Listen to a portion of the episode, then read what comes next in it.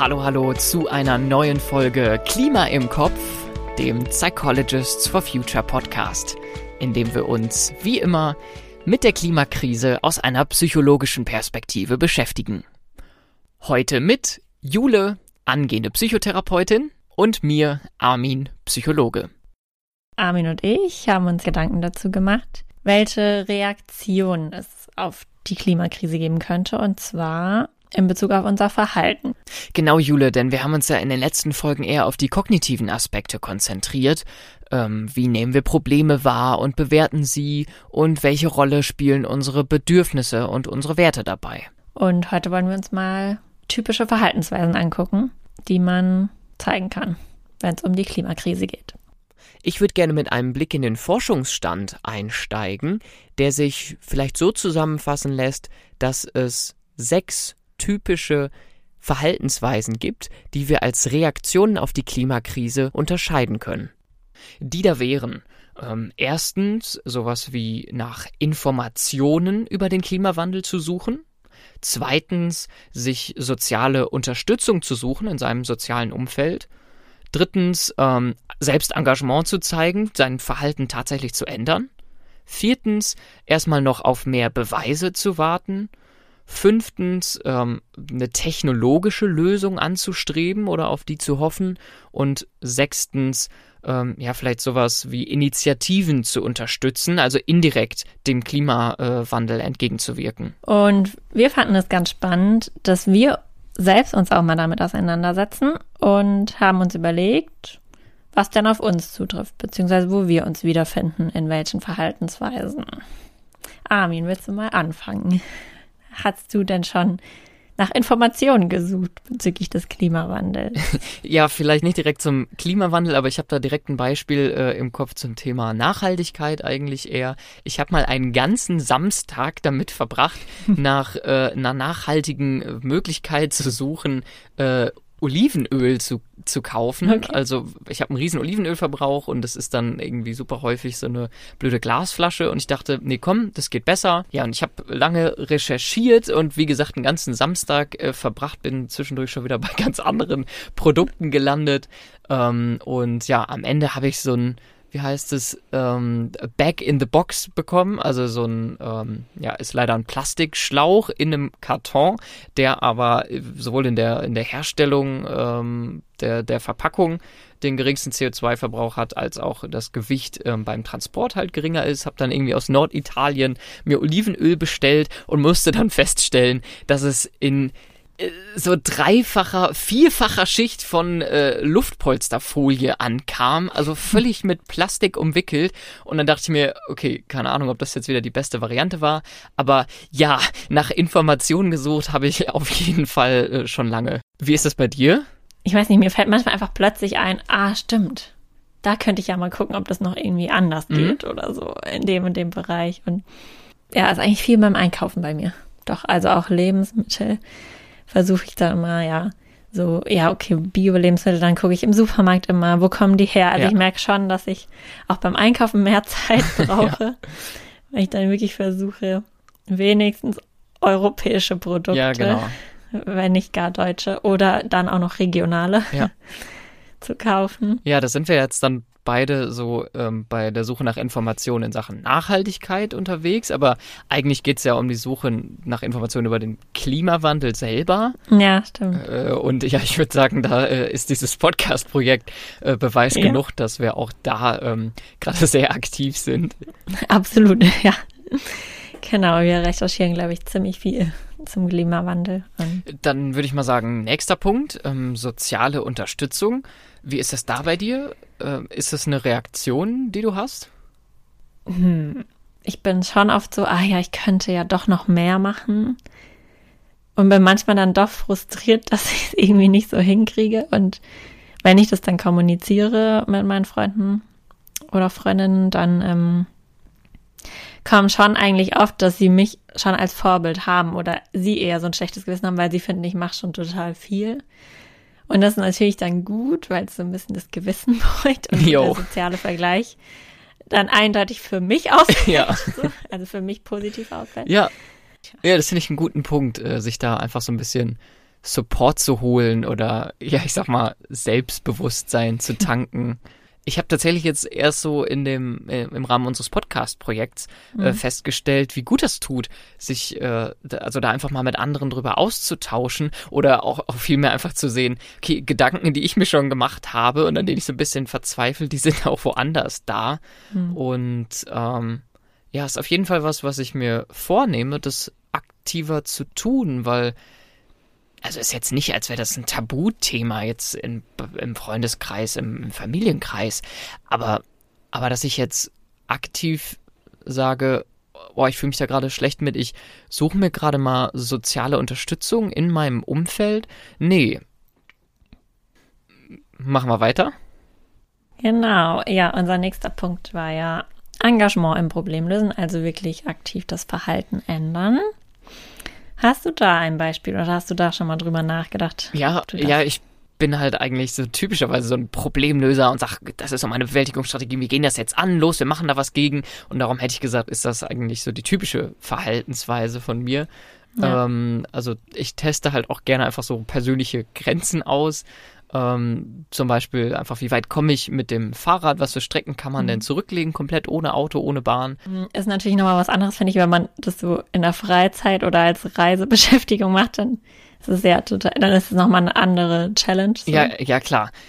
Aber ja, ich finde, dass das aber auch immer so eine krasse Verantwortung äh, ist, die man da auf sich lädt, das jetzt alleine angehen zu wollen, obwohl es ja eben, ja, es ist ein globales äh, Problem und dann finde ich, kommt das mal sehr schnell so zu einer, zu einer Überforderung, aber ja, dann muss man sich da selbst so ein bisschen drin bekräftigen und ähm, das ist ja, ja, trotzdem ein Schritt in die richtige Richtung. Oder dass man sich auch mal sagt, okay, es ist jetzt noch nicht so schlimm, wenn du das vielleicht noch nicht so hinkriegst. Ja.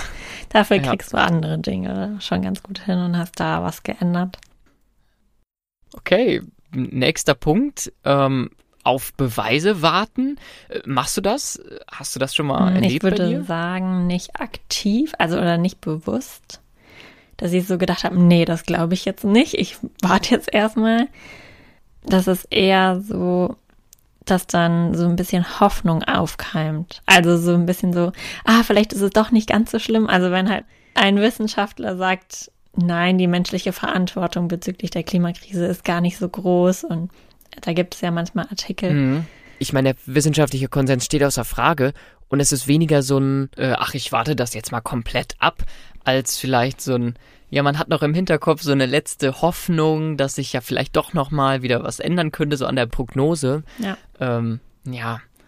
Ähm, wo ich aber dieses Warten tatsächlich äh, bei mir festgestellt habe, ist zum Beispiel, also gefühlt gibt es ja immer mal wieder so eine Mode, was jetzt gerade irgendwie schädlich äh, ist. Und so hatte ich das ähm, auch bei, als das Thema Mikroplastik so ähm, aufkam, ja. dass ich erstmal so war, okay, warten wir erstmal ab, ob das denn jetzt wirklich alles so schlimm ist, äh, bevor ich da jetzt so hysterisch anfange, äh, da auch noch drauf zu achten. Ja, ja, okay. Also, dass du dich dann so ein bisschen beruhigst und nochmal so einen Schritt zurücktrittst mhm. und dann sagst, ja, mal gucken, wie entscheidend das wirklich ist. Ja, genau. ja. ja. Dann hatten wir den Punkt technologische Lösungen. Ja. Weißt du, wie das da bei dir aussieht? Vertraust du auf eine technologische Lösung? Ja, also definitiv nicht so ein, so ein volles Vertrauen, aber ich sag mal, auch da äh, stirbt die Hoffnung so zuletzt. Also man hat natürlich schon immer die Hoffnung, dass es, dass die Technologie sich so äh, rasant irgendwie weiterentwickelt, dass man das Problem zumindest vielleicht eindämmen kann. Also fände ich auch total unangebracht, wenn man jetzt sagt, so, äh, nee, das, das ist völlig ausgeschlossen, dass wir da noch irgendwas machen können. Ähm, aber ja, das heißt natürlich nicht, dass äh, das jetzt so ein Vertrauen, so ein passives Abwarten dann ist, äh, was mich jetzt davon abhält, irgendwo selbst was zu machen, aktiv zu werden. Also ich glaube, es wäre fatal zu sagen, es kommt schon irgendwann die technologische Lösung ich mache jetzt gar nichts. Ja, genau. Aber ja, es wäre schön, wenn es vielleicht passieren würde. Und genau so ein letzter Hoffnungsschimmer ist vielleicht noch da. Ja. Dann hatten wir noch eine letzte Verhaltensweise auf unserer Liste, ähm, Initiativen zu unterstützen, also statt selber aktiv zu werden, irgendwie indirekt das zu fördern. Hm. Ja, ich habe da selber immer direkt ähm, diese ganze dieses, diesen Baumpflanztrend äh, so im Ja. Kopf. Also im Sinne von, ich kompensiere jetzt einfach so mein, äh, mein Fehlverhalten, ich fliege dahin und äh, spende dann einen entsprechenden Beitrag in so Baumpflanzprojekte. Ähm, also ich mache das selber auch, habe ich bei mir selber halt auch gemerkt. Also ich habe es zum Beispiel jetzt einfach mal äh, so häufig als äh, Geburtstagsgeschenk oder so so einen Baum pflanzen lassen, äh, was ich aber auch einfach eine, eine coole Geste irgendwie finde. Ähm, und immerhin trägt das Thema ja nochmal so an, an andere ran. Aber ähm, ich glaube, dass man sich da so super leicht mit so einer, also dann das schnell zu so einer vermeintlich einfachen Lösung Ja. führt, die man äh, einfach fahren kann und äh, mit der man ganz schnell so sein Gewissen beruhigen kann, obwohl das halt nicht reicht. Also ich nutze auch die Suchmaschine Ecosia zum Beispiel. Vielleicht, na, das ist ja auch, ich meine, die pflanzen ja auch Bäume sozusagen für jede Suche. Mm, genau, das ist natürlich auch so ein bisschen, ich nutze halt ein Angebot, was da ist, Mhm. ohne dass ich da selbst wirklich was für mache. Ja. Ja.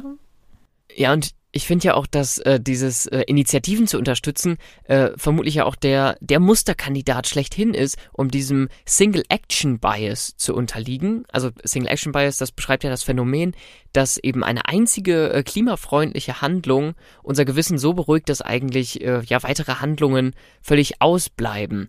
Und finde ich hier an der Stelle, glaube ich, sehr passend. Ja, finde ich fast auch. Ja, ich würde sagen, ähm, da haben wir uns ja echt in allen typischen Reaktionen irgendwo wiedergefunden und ja, das, das spiegelt ja auch eigentlich so schön den Forschungsstand Ja. wider, dass es eben nicht die eine typische Reaktion gibt, sondern ähm, ja, das super vielfältige Sache ist und sich ja auch über die Zeit total verändern kann. Also ich glaube, da gibt es ja Genau, einfach absolut. Verhaltensweisen, Reaktionen, ähm, die total häufig auftreten, die schon Routinen sind, Automatismen. Genau. Ähm, und manches ist vielleicht was, ja, vielleicht macht man das einmal im Leben. Ja. Ne? Ja. Und wir haben ja auch beide, haben beide gesagt, dass es auch total vom Kontext abhängt, ne? Also, wann ich was mache und sich eben auch, wir haben ja auch schon über, viel über Werte gesprochen, die auch eine Rolle spielen in unserem Verhalten und in unseren Reaktionen auf die Klimakrise, dass die sich einfach auch total widersprechen können, beziehungsweise im Konflikt stehen, wenn ich das eine erfüllen möchte, also mich um die Umwelt kümmern möchte, kann ich halt bestimmte andere Dinge nicht unbedingt mehr machen und die mir aber vielleicht auch wichtig sind. Zum Beispiel Urlaub und Fliegen, um andere Länder zu erkunden. Das ist immer bei mir ein Riesenpunkt. jo, das ist das super Beispiel. Also ich finde, Urlaub sowieso zeigt einfach, also das ist halt einfach kein Alles- oder Nichts-Ding. Ich äh, entscheide mich jetzt dafür, äh, irgendwie pro Klima zu handeln, sondern eigentlich völlig irrational, wie man da Ja. teilweise wieder komplett von abweicht von diesem Prinzip. Ja, Und das finde ich, merke ich gerade so im Urlaub, weil, weiß nicht, ja, da ist es schön, da kümmert man sich mal um sich selber und äh, da geht das irgendwie vor. Oder, oder vor allem merke ich das auch, wenn ich bei der Familie bin.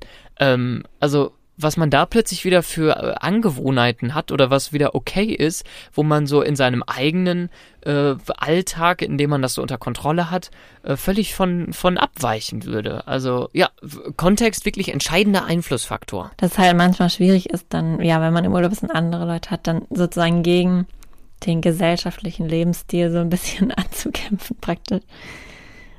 Und man manchmal eben schwach wird und dann doch den Weg mit weniger Widerstand geht. Exakt, genau.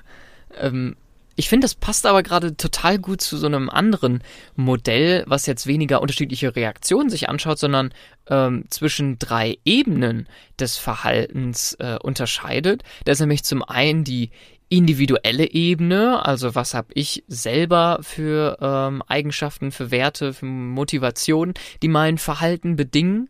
Dann die darüber die soziale Ebene, also meinem direkten sozialen Umfeld, welche welche Normen nehme ich da wahr? Ähm, und auch wieder dieser Punkt, wie vergleiche ich mich mit anderen und dann noch oben drüber die externe Ebene, wie werde ich für mein Verhalten äh, belohnt oder bestraft und ich finde, das ist ja äh, irgendwie genau diese gesellschaftliche Ebene, ähm, wie unser System ähm, mein Verhalten eben entsprechend reguliert, also ähm, ob ich dafür belohnt werde, so und so ähm, Ja. zu agieren. Stimmt, ja. Und ähm, das finde ich passt ja sehr gut, ähm, genau zu diesen Faktoren, die wir da für unser eigenes Verhalten gefunden haben. Ja, ja ich finde auch gerade diese dritte Ebene, diese Belohnungs- und Bestrafungsebene, finde ich deshalb interessant, weil ich habe mal drüber nachgedacht, dass es bei mir, also jetzt für mein Verhalten, was ich jetzt im Alltag vielleicht ändere, Ja. gibt's ja jetzt keine Belohnung. Also Nee. niemand sagt, gibt mir dafür Geld oder so. Nee. Also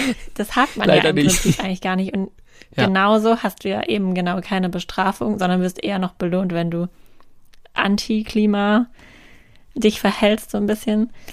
Das macht's, glaube ich, so schwierig. Also Mhm. diese Ebene fällt im Prinzip fast weg, außer dass du vielleicht so ein bisschen, du kriegst mal Lob oder ja, wenn sich Leute trauen, dir wirklich zu widersetzen, dann ist das eher so eine soziale Bestrafung Ja. praktisch, die du dann hast. Ja, genau. Also es bleibt einfach auf dieser sozialen Ebene und Ja. äh, erreicht aber leider nicht so die, die, die, die obere externe Ja. Ebene, äh, dass wirklich mal unsere Gesellschaft da entsprechende Normen oder Gesetze auch hat, ähm, Ja. da mit Belohnungen und Bestrafungen äh, zu arbeiten. Genau, und ja. wenn, dann sind die, finde ich, auch oft nur bei dir sozusagen. Also es kann ja auch eine Belohnung sein, wenn ich mich dann besser fühle, weil ich was verändert habe.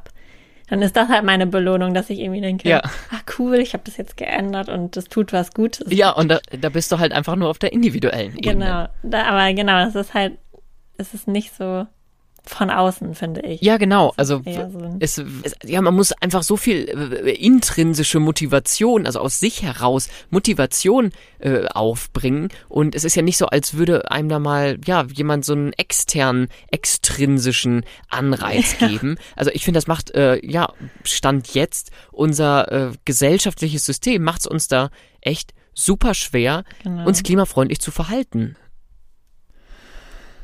Ja, wollen wir mal so ein äh, Fazit ziehen vielleicht, weil also ich nehme für mich auf jeden Fall mit, dass es ähm, ja ganz normal ist, dass es nicht immer so eine ganz oder gar nicht Entscheidung ist, äh, immer aktives äh, Problemlösen anzugehen, sondern dass da einfach total unterschiedliche Reaktionen gibt und das irgendwie auch ein Stück Ja. weit okay ist. Ja, und auch das, ich finde man muss sich auch nicht immer schlecht fühlen, wenn mal was nicht klappt oder mal, wenn man halt irgendwie nicht schafft, was umzusetzen, weil Gewohnheiten sind schwer Ja. zu ändern. Menschen sind Gewohnheitstiere. ja, genau. genau, und ich finde es schön, dass man sich vielleicht vornimmt, so im Rahmen der eigenen Möglichkeiten zu handeln. Ja, das finde ich eine gute Formulierung. Äh, Im Rahmen der eigenen Möglichkeiten, die man als Mensch so hat. Genau.